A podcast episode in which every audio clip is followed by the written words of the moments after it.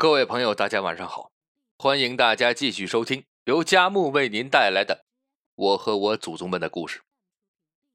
有段时间没见了，先跟大家道个歉，因为手头有些私事，所以最近的更新有些耽误了。之后呢，我会尽量弥补。好，咱们进入正题，我们继续来讲卖鬼记的故事。书接上文。我们说到，严十四经过道长的提点，发现自己带回来的女孩真的是鬼。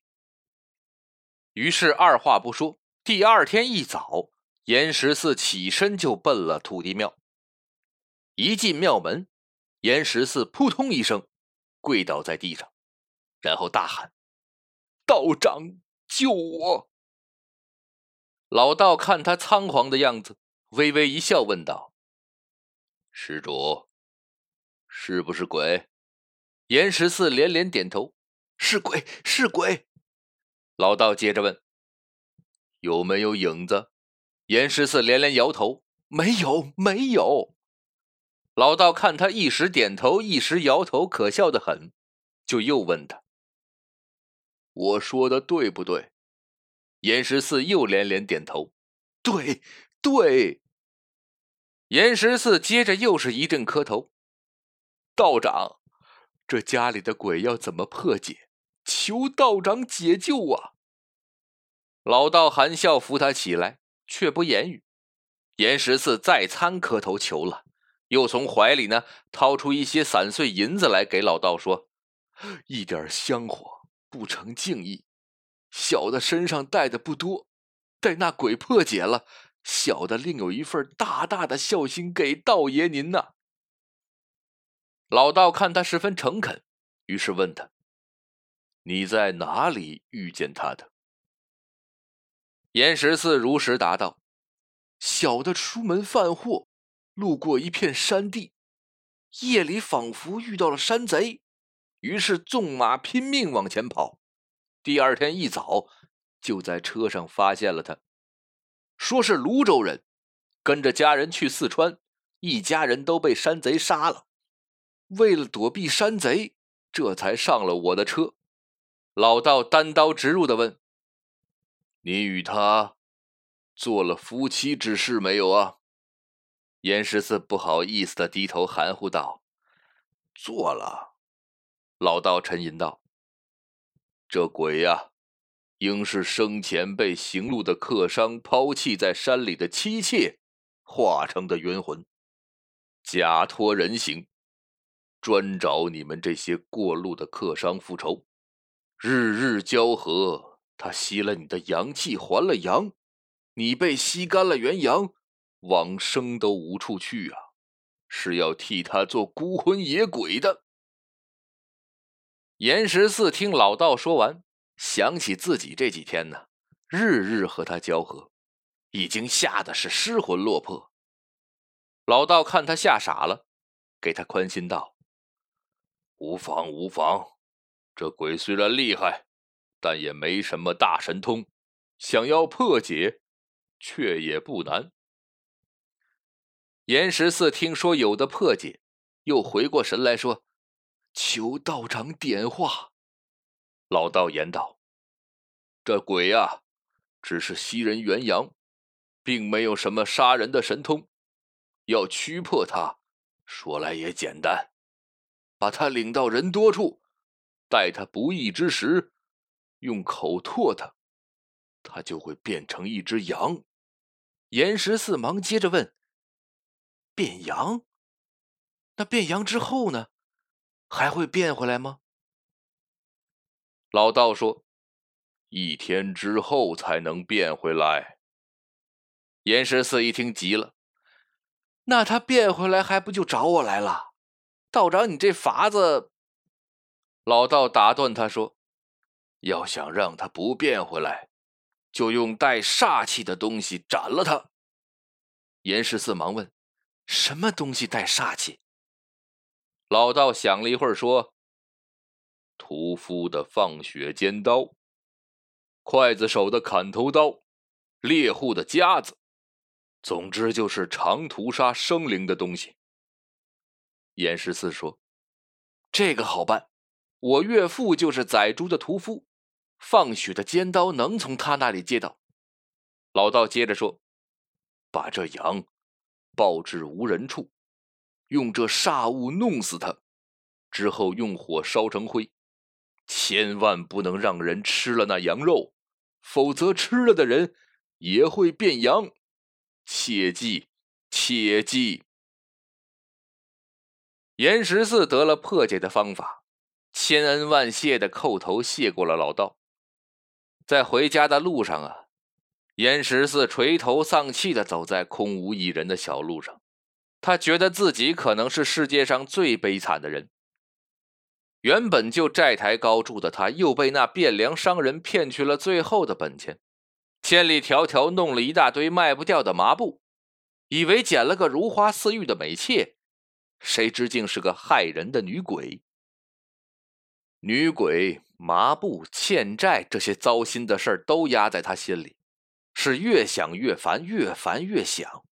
女鬼、麻布、麻布、女鬼。突然，他心生妙计，大声的笑了起来。身边的路人看他又哭又笑，以为他疯了，都纷纷走开了。他也不管路人。径直到米市去找霍三一。霍三一一见他，赶忙把他拉到后巷里问：“你怎么还不走啊？”严十三说：“师弟呀，我有件事求你。”霍三一回道：“你欠了近百两的债，现在利滚利，越滚越多，我哪里帮得了你啊？我家里金山银山也填不了你的无底洞啊！况且我上有老。”严十四赶忙拦住他：“行了行了，别聒噪了，不是让你借我钱，让你帮我办点货。”霍三一好奇起来：“你办什么货？”严十四道：“这货好办，现在乡下人手里压的都是，想是给钱就卖的。”霍三一一听更好奇了：“什么货？”严十四一本正经的说：“麻布。”霍三一不可思议的望着严十四说：“师兄，你装疯卖傻是躲不过债主的。”严十四道：“哪个疯了？你只管让那些麻布卖不出去的乡下人把麻布都给我运到我家里去，五十文一匹，十天后结账。”把霍三一托付好了，严十四直奔客栈去找三个车夫。三个车夫以为他来送佣金，满脸堆笑的叫东家。严十四坐定了，问他们：“你们想要钱？”三个车夫等了几天了，早有些不耐烦，被他这么一问，便恼了起来：“不想要钱，谁跟你到这儿来啊？”严十四说：“钱我一定给，等十天之后，我给你们三倍的钱，但你们现在要帮我去做件事儿。”三个马夫一听有三倍的报酬，忙问：“办什么事儿啊？”杀人放火的，我们可不干啊！严十四道：“也不用你们杀人，也不用你们放火，动动嘴皮子就行。你们三个晚上吃饭的时候啊，分开吃，在十四里逢人就给我说：‘棉是黄泉花，穿棉布要变畜生。’你们从松江来，松江现在满街都是人变的畜生，就说这些。”马夫听他说完呢，以为他疯了。东家，你是不是要装疯赖我们的佣金呢？严十四驳他：“你才疯了！我要是想赖账，早就一走了之了，哪里会来客栈找你们？”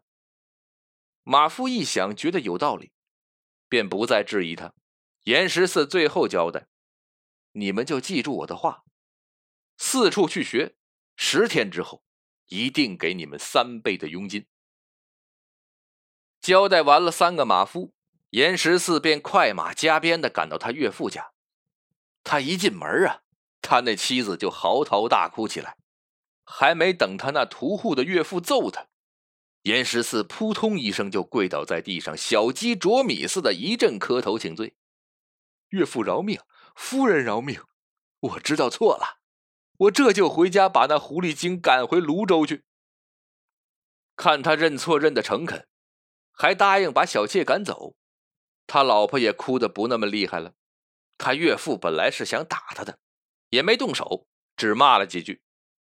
看气氛缓和了不少，严十四又堆着笑脸对他岳父说：“儿婿自知有罪，现在去肉铺干些活，给岳父赔罪。”又对他老婆说：“夫人息怒，等我回家把那狐狸精赶走了，再来接您。”他老婆嘴上不饶说：“不回，不回。”可等严十四告辞出门时，却拉了拉他的手：“早点来接我，我带排骨回去，给你煲你最爱喝的排骨汤。”严十四连声答应，抱着儿子就走了。